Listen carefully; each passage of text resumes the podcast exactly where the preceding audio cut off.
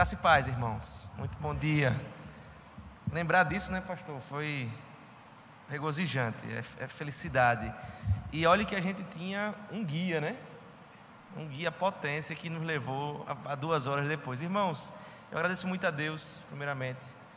Agradeço ao conselho da igreja pela confiança na pessoa do pastor Célio, pastor Felipe, porque entregar os, o púlpito no dia de hoje, né, atualmente, é necessário muita confiança. Mas irmãos, vamos abrir a palavra do Senhor então, no livro de Gênesis, capítulo 2, versículos, somente dois versículos, versículos 16 e 17. E fui incumbido de uma missão, de um desafio, que é falar sobre essa doutrina tão cara à nossa igreja, que é a doutrina do pacto, essa que é o alicerce daquilo que vai nos ajudar a interpretar as Escrituras. Gênesis capítulo 2, somente dois versículos, versículos 16 e 17, que diz assim a palavra do Senhor: E o Senhor Deus lhe deu esta ordem: De toda árvore do jardim, do jardim comerás livremente, mas da árvore do conhecimento do bem e do mal não comerás, porque no dia em que dela comeres, certamente morrerás. Amém. Vamos orar, irmãos? Feche seus olhos, baixe a sua fronte. Vamos falar com o Senhor. Senhor Deus, santo, benigno, misericordioso, justíssimo. Ó Deus, nesse momento, nessa manhã, aqui no dia especial, dia que o Senhor nos traz como igreja tua, como congregação tua, um ajuntamento solene, ó Deus, para cultuar e servir ao Senhor. Nesta manhã, a nossa oração é que o Senhor edifique a nossa alma que o Senhor fale aos nossos corações, que o Senhor ensine a nossa mente. Deus, que pelo poder do Espírito, Senhor, possamos ser abençoados com essa palavra. Então, prepara, Senhor, os nossos ouvidos, os nossos corações, para ouvir com atenção. Não deixa que nada, nem ninguém, e nenhum tipo de ruído venha nos atrapalhar a ouvir essa mensagem, mensagem de salvação. Em nome de Jesus. Amém. Irmãos, que missão foi dada a mim, né? Falar sobre a teologia do pacto nos dias de hoje, para a nossa igreja presbiteriana, é algo muito caro, é algo que é de muita valia para a nossa doutrina, para aquilo que podemos entender é, sobre o que é a palavra de Deus e como interpretá-la.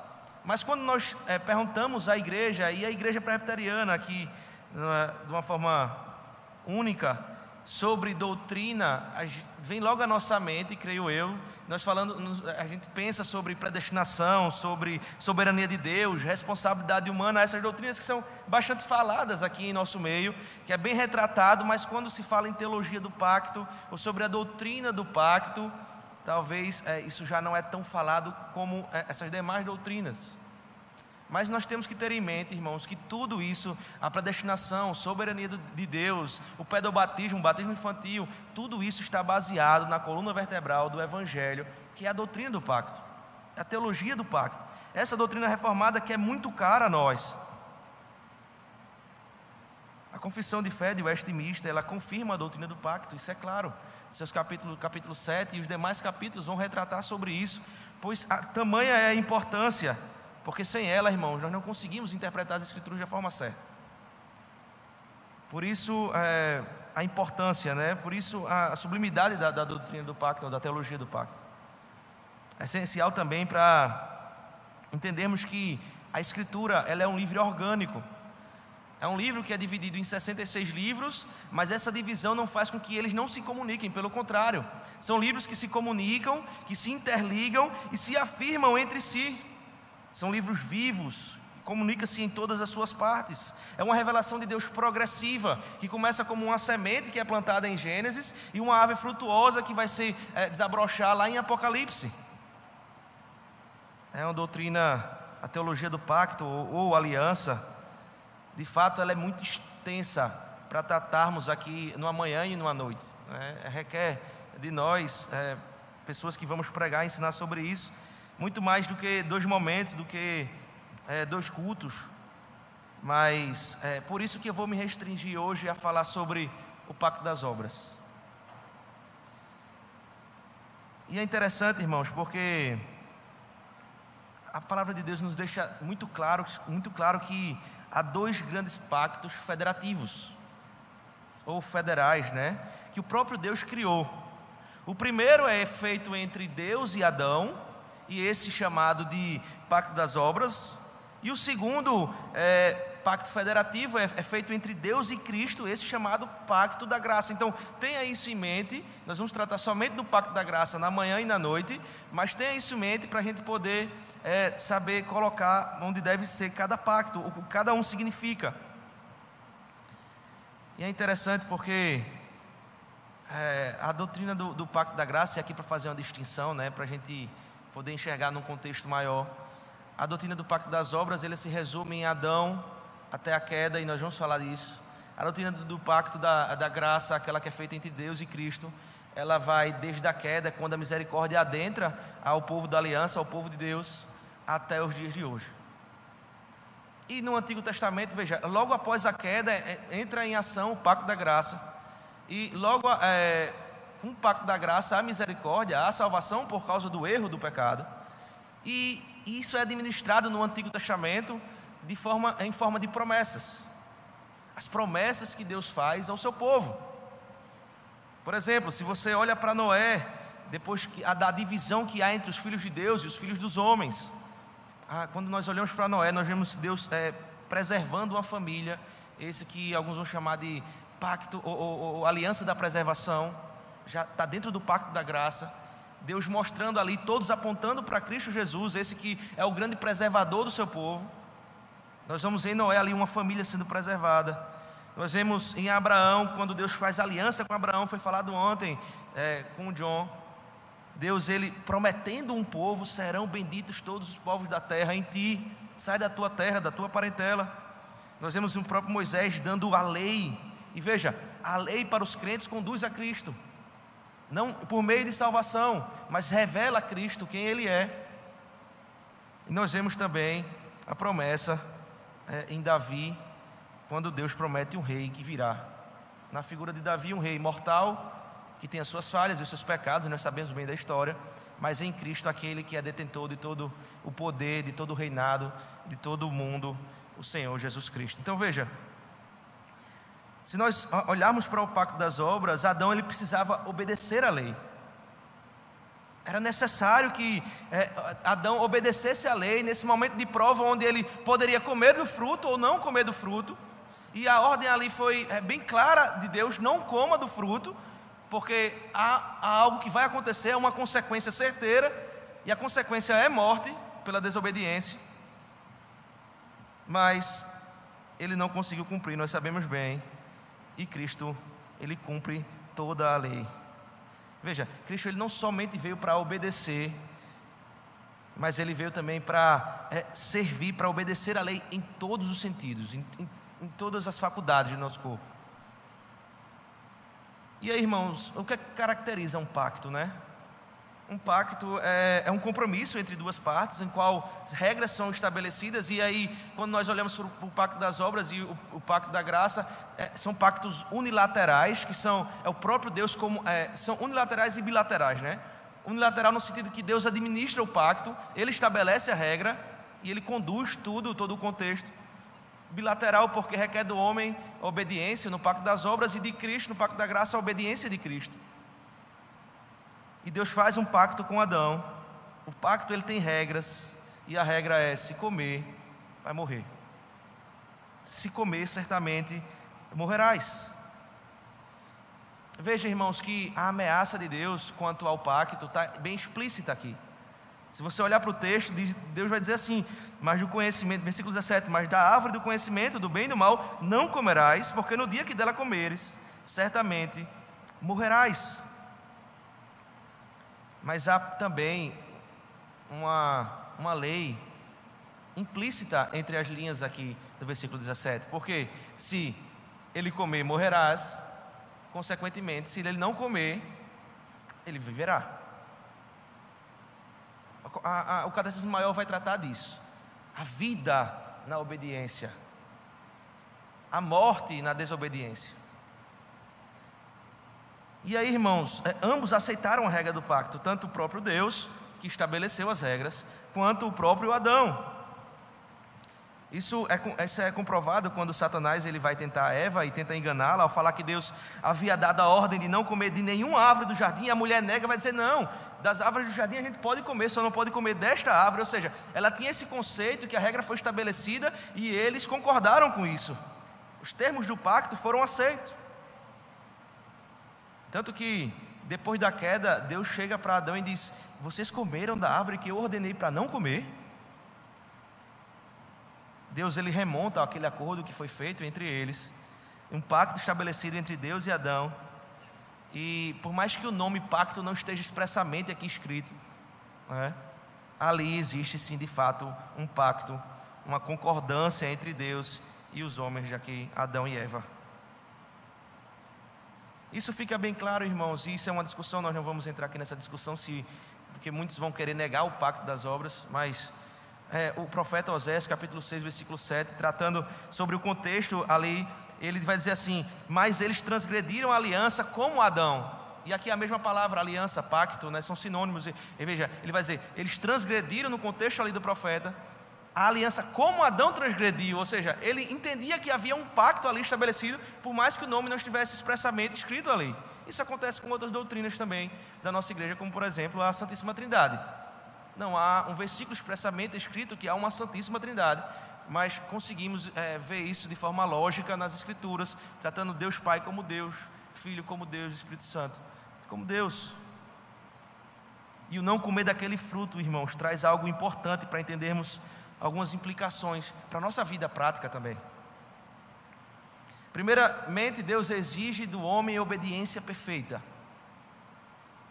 uma obediência perfeita, né, nada menos do que isso. E quando a, a, a, Bíblia fala de obediência perfeita, é perfeita em todos os sentidos. O homem ele foi criado naquele momento de, de forma inocente, perfeito, sem pecado, ali como Adão foi criado. No entanto, o homem não era imutável, isso é um atributo somente de Deus, ele poderia mudar, por isso que ele foi é, conduzido pela serpente e mudou de opinião a pecar contra Deus. E em consequência disso, entre as suas escolhas, é, ele escolhe pecar. É interessante porque o apóstolo Paulo, em Gálatas, capítulo 3, declara, versículo 10 a 12, diz: Todos quantos, pois, são das obras da lei, estão debaixo da maldição, porque está escrito: Maldito todo aquele que não permanece em todas as coisas escritas no livro da lei para praticá-la. E ele continua: Ora, a lei não procede de fé, mas aquele que observa os seus preceitos, por ele viverá. Veja que a forma de salvação sempre foi a mesma. Deus, ele, ele não muda. A salvação para o homem sempre foi, e aqui me permitam, irmãos, eu terminar a frase, sempre foi obras.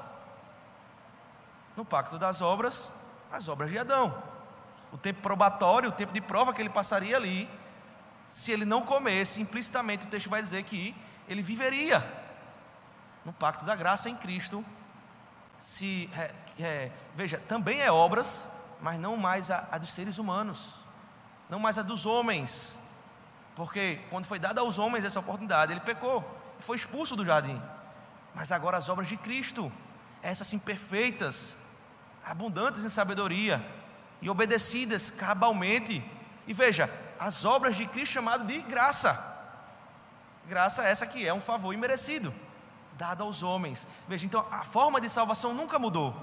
Sempre foi a mesma, seja no pacto das obras, seja no pacto da graça, a salvação está por meio das obras. Em primeiro foi o erro, as obras de Adão, em segundo o acerto nas obras de Cristo, imputado sobre nós. Nós vamos falar isso é, mais à noite. Então, irmãos, nesse sentido aqui em que lemos Gálatas, Paulo descreve que mesmo vivendo abaixo da lei, o homem hoje ainda é maldito, porque na condição da humanidade caída Antes da queda havia a possibilidade do cumprimento da lei, porque Deus não, não pediria obediência perfeita a Adão se não fosse, é, Adão não fosse capaz de cumprir isso, não faria sentido. Mas agora, na nossa condição atual, é impossível o cumprimento de toda a lei. E a, a Bíblia é clara: quando você infringe uma lei, você infringe todas elas. E isso é suficiente para te condenar. Então, três coisas devem ser consideradas aqui. Que qual era essa lei que Adão deveria obedecer? Primeira, a lei moral de Deus. os dez mandamentos. Aqui está escrito, está expresso lá em Êxodo capítulo 20, Deuteronômio capítulo 5, os dez mandamentos. Mas você pode perguntar, mas como, Caio? Se os dez mandamentos não tinham sido dados ainda, porque nós estamos em Gênesis, na criação. Mas o apóstolo Paulo, ele é claro quando ele diz já em Romanos capítulo 2, versículo 15, que a lei de Deus, a moral, a lei moral de Deus está é, inata no coração do homem. Então todo homem nasce com a lei de Deus no coração, com a lei moral de Deus. Você acha que as nossas leis civis são baseadas em quê, se não for na moral de Deus? Porque se não for assim, há caos na sociedade. Esse distanciamento da lei moral, nós estamos vivendo é, as consequências disso. Então, dentro do coração de Adão já estava a lei moral de Deus, é inata ao coração do homem, do homem. O seu filho nasce com a lei moral de Deus é, é, marcada no seu coração, tatuada no seu coração. E a lei expressa expositiva aqui de que não podiam comer do fruto. Eles não podiam comer do fruto da árvore. Só que essa lei ela é descartada quando eles comem, porque o jardim é fechado. Então, o não comer do fruto da árvore, irmãos, Adão expressaria implicitamente que ama a Deus. Sobre to, eh, ele, se ele não comesse, ele expressaria que amava, ama a Deus sobre todas as coisas e ele ama ao próximo como ele mesmo veja, que é um cumprimento dos mandamentos quando há obediência em Deus. Todavia, quando ele come o fruto da árvore do bem e do mal, ele expressa o contrário, ele vai dizer: Eu não amo ao Senhor porque eu desobedeci a sua ordem, e eu não amo ao próximo porque agora toda a humanidade cai junto comigo. Ele trocou o jugo suave de Deus pelo jugo de Satanás, e consequentemente toda a raça humana sofreu junto com ele. Alguns vão dizer que Adão foi o homem que mais matou na terra, né? Porque ele trouxe morte espiritual para toda a sua descendência. E aí, irmãos, a natureza dessa descendência, ela tinha que ser, como eu disse, tinha que ser perfeita. Perceba que perfeita no sentido do seu princípio. O Senhor requer de, de nós, o Senhor requer do homem que ele ame a Deus na sua perfeição. E, e o que é isso? É todo o seu ser, o seu coração. É, veja que há uma, há uma luta em nosso coração todos os dias para agradar a Deus. Quantas vezes você, por exemplo, já não pensou em, em não vir por culto?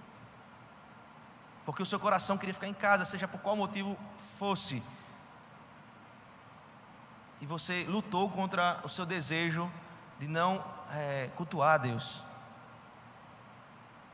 E hoje, mais do que nunca, né?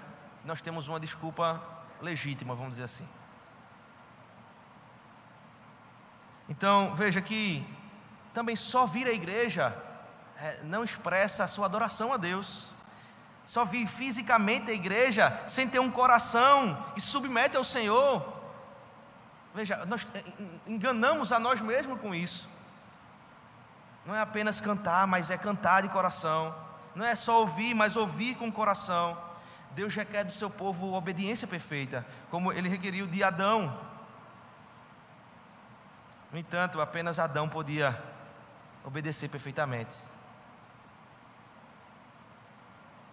Já a humanidade ele não tem esse, esse pressuposto de Adão, né? Adão ele poderia pelas suas próprias obras e por isso o nome Pacto das Obras, ele poderia com as suas próprias obras obedecer a Deus. Ele tinha essa condição sem pecado. Ele, ele vivia num, num, num estado de inocência, vamos dizer assim. Agostinho chama de inocência, porque ele não conhecia o mal. O nome da árvore bem e mal. Ele conhecia o bem de Deus, mas não conhecia o mal. Ele vivia no estado e ele tinha condição de agradar a Deus com as suas próprias obras. Diferente de nós hoje. Nós lutamos contra o pecado diariamente. A carne milita contra o espírito. E qualquer vacilo que damos, irmãos, desagradamos a Deus. Há uma constante hipocrisia às vezes nos nossos feitos. É preciso lutar com todas as forças contra isso, é preciso tá, com as suas disciplinas espirituais em dias, em dia, para que possamos é, adorar a Deus. Adão acordava, irmãos, e o primeiro pensamento dele era Deus, ele só conhecia o bem. Então, nesse contexto de obediência perfeita, Adão ele deveria se estender a, a toda a lei de Deus de forma perfeita, uma vez que a, a única lei que ele poderia transgredir, ele transgrediu. Nós hoje nós temos diversos pecados em que se vacilarmos nós caímos. Inúmeros, nós somos criativos em pecar. Adão só tinha um, que era comer do fruto. E eu digo, irmão, se eu tivesse no lugar dele, eu tinha comido a árvore toda. Adão tinha que obedecer à lei, não só externamente, mas também internamente. Não só o ato de pegar o, o, o fruto, mas o desejar o fruto.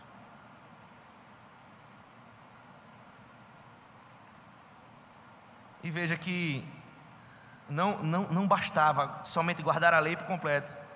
Adão precisava permanecer nessa obediência é, ordenada por Deus. A Bíblia não, não nos diz qual o tempo de prova que Adão passou, ou que ele precisaria passar para ser aceito debaixo da sua obediência, né? É, a, a, a, Bíblia não descreve isso, mas esse tempo probatório, irmãos, era suficiente para ele ser declarado justo. Então, nessa perspectiva, Satanás, sabendo dessas condições, né, ataca ali aquela família, ataca Adão e coloca no coração do homem o desejo de desobediência e o desejo de conhecer o mal, na, com, a, com a desculpa, com a justificativa de ser igual a Deus. E esse é o grande desejo do coração do pecador: é ser igual a Deus, é, é sentar no trono de Deus, é tomar o controle da situação, é estar por cima. E ele deu de bandeja isso a Adão. Ele vai dizer: coma, Eva, coma. Você vai ser igual a Deus, você vai ser conhecedor. Essa, essa loucura de sabedoria, né? Em consequência disso, irmãos, a humanidade agora passa a necessitar de um segundo Adão. Agora o homem precisa de alguém que nasça como Adão, no estado de inocência e perfeito. Isso é justiça de Deus. Veja, são dois cabeças representativos aqui, Adão e Cristo. Adão nasceu no estado de inocência perfeito e sem pecado. Cristo precisaria nascer também no estado perfeito e sem pecado. E somente Ele, agora que, é, não sendo diferente de Adão né, nesse sentido, mas diferente no sentido de cumprir toda a lei de Deus, em todos os sentidos. Permaneça Ele, Cristo, sem nenhum pecado, tanto de forma explícita como de forma implícita. O segundo Adão, Cristo, deveria cumprir toda a lei e não só cumprir toda a lei, mas morrer por quem não cumpriu a lei e por quem ainda não cumprirá a lei, não obedecer como Adão deveria ter obedecido, mas uma obediência de morte e morte de cruz. O Redentor, além de não ceder às tentações de Satanás, agora apaga as transgressões do seu povo que foi comprado com seu próprio sangue, o segundo Adão, ele consegue fazer muito mais do que o primeiro Adão. Além de cumprir toda a lei, ele morre pelo cumprimento da lei eh, do seu povo. Isso é motivo de glorificarmos a Deus, irmãos. Porque veja, veja o contexto de Adão. Ele tinha um jardim para ele, ele tinha uma casa, ele tinha uma esposa, não havia pecado, não havia uma sociedade pecaminosa ao redor ele tinha Deus falando com ele na viração do dia, ele se aconselhava com Deus, veja, ele tinha tudo para ser feliz, né? Não havia do que reclamar, não havia o que pedir, o trabalho não era cansativo, e mesmo assim ele desobedeceu a Deus. Deus envia seu filho, Cristo Jesus, numa sociedade pecaminosa, na mesma condição de Adão, é bem verdade, mas na sociedade pecaminosa, o Espírito o leva para ser tentado, e é dado a ele, veja, ele vem como uma pessoa pobre, sem posses, rodeado de pecadores, o próprio Deus se humilhando. Mesmo assim, foi oferecido a ele diversas coisas. Satanás é, quer tomar o coração de Cristo ali, e mesmo assim, ele obedece a Deus.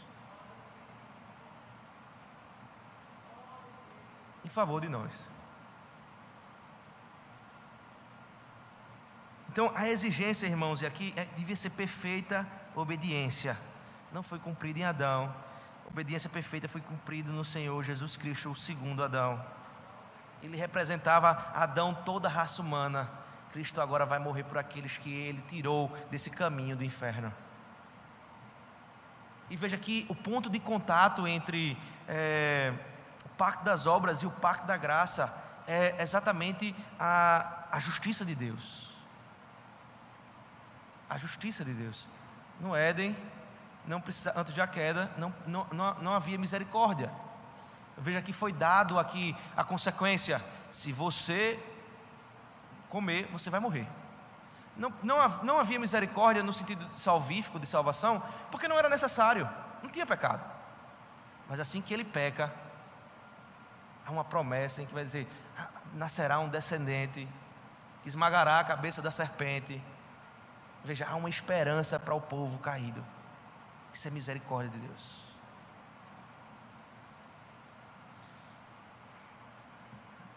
Pastor, um grande teólogo chamado Thomas Boston, ele afirma que a porta de saída da misericórdia é a satisfação da justiça. Veja, só, só houve misericórdia porque antes houve justiça.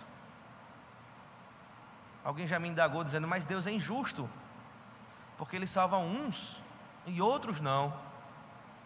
Isso é injustiça de Deus. Ele não entende, né? Não consegue compreender a misericórdia de Deus. Porque para que esses fossem salvos, para que a misericórdia fosse derramada sobre esses, alguém recebeu o juízo de Deus. Houve justiça. Veja que o ponto de contato entre os dois pactos é justiça. Não tem como ter havido misericórdia se não houvesse primeiro justiça, e justiça completa e satisfeita. Todo o cálice da ira de Deus foi derramado sobre o nosso Senhor e Salvador, Jesus Cristo. Ele cumpriu todo, perfeitamente a lei, aquilo que era nossa obrigação, mas incapaz, é, eu e você, de cumprir, ele cumpriu. Nós não conseguimos, mas ele consegue. Nós somos perdedores, ele é o vencedor, e nos tornamos agora mais que vencedores em Cristo Jesus.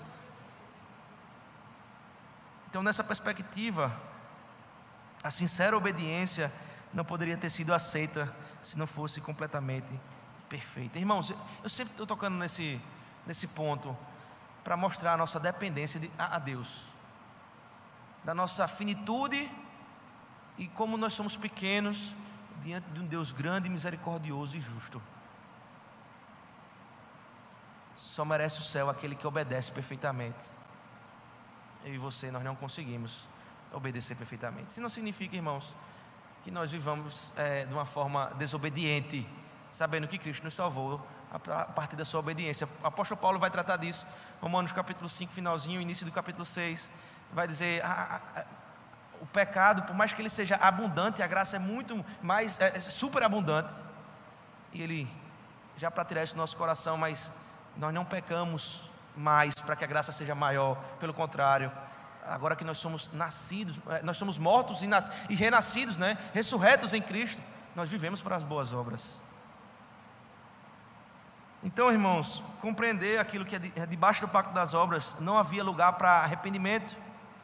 A sentença estava dada: se comer, morre. Implicitamente, se cumprir, vive. Se cumprir, vive, é vida eterna não havia lugar para misericórdia, toda a esperança é cortada. Não, é, é, veja, mas há uma restauração no segundo pacto.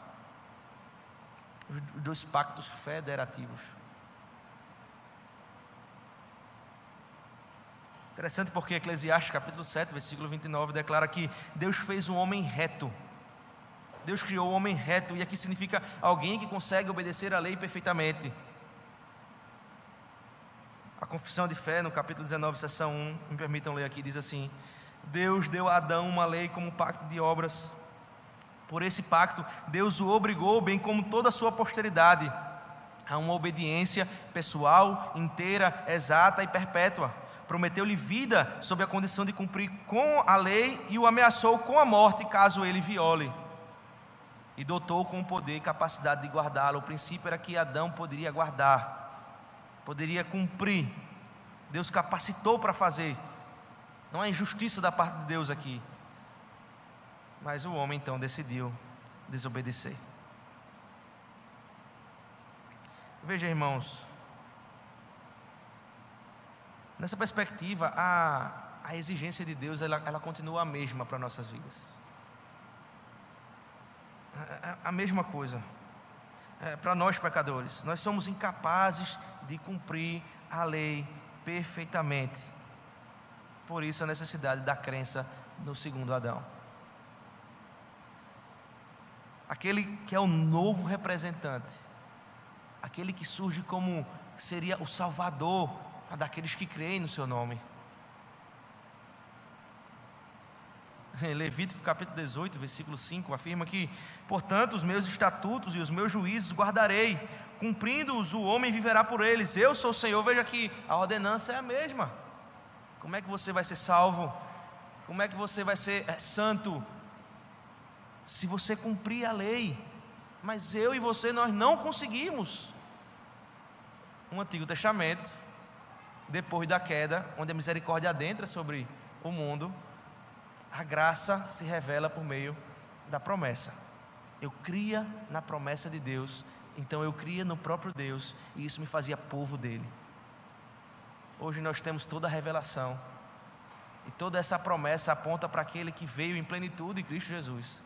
E agora eu não preciso crer na promessa, porque quando eu creio em Cristo, eu creio em todas as promessas. E veja, irmãos, não é essa promessa que é divulgada hoje nas igrejas por aí, nos recintos religiosos, né? Prometer uma coisa ou outra. Não, mas é a promessa bíblica. E eu creio em Cristo. Os profetas falaram sobre Cristo. Gênesis fala sobre Cristo. Os livros de sabedoria é baseado na sabedoria de Cristo. E agora a plenitude chega, cheio de obediência perfeita. Me lembro que quando Cristo no Getsemane ele chora, e ele em oração ao Pai, e ele veio para fazer a vontade do Pai. E na sua oração ele disse: Se possível, passa de mim esse cálice. Mas é graça, não termina aí, né? O versículo. Né? Há uma vírgula ali diz: é, Mas seja feita a tua vontade. Ele não vai se eximir de receber a ira de Deus por mim e por você. E aí, irmãos, quando, quando, quando eu olho para tudo isso que nos foi dito aqui e nos foi declarado, eu lembro do que é, Lucas vai escrever no capítulo 18. Eu convido você a abrir comigo Lucas capítulo 18. Evangelho já se aproximando do fim, pela manhã. Versículo 18. Eu confesso, irmãos, que quando eu lia esse texto, eu não entendia ficava uma confusão na minha mente.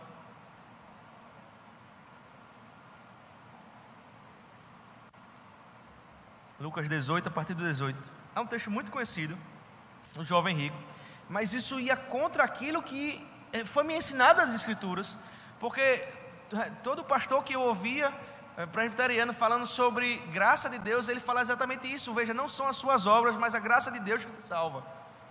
Era sempre essa afirmação. Mas quando eu li esse texto, eu digo: tem alguma contradição aí, tem alguma confusão. E talvez você já tenha pensado isso. Veja o que aqui diz o texto, até o 23. Certo homem de posição perguntou-lhe: Bom mestre, que farei para herdar a vida eterna? E respondeu Jesus: Porque me chamas bom? Ninguém é bom senão um que é Deus. E aí Jesus responde, né? Sabe os mandamentos? Não adulterarás, não matarás, não furtarás, não dirá falso testemunho, honra teu pai e tua mãe. Replicou o jovem, né? Tudo isso tenho observado desde a minha juventude. Ouvindo Jesus, disse-lhe: Uma coisa ainda te falta. Vende tudo o que tens, dá aos pobres, e terás um tesouro nos céus. Depois vem e segue-me. Mas ouvindo ele estas palavras, ficou muito triste porque era riquíssimo.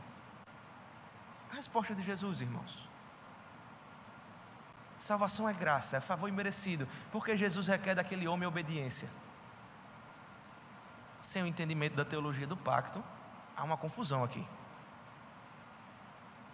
Eu vou dizer, para você ser salvo, você não, você não pode adulterar, você não pode é, não matar, você não pode matar, você não pode furtar, você não pode dar falso testemunho.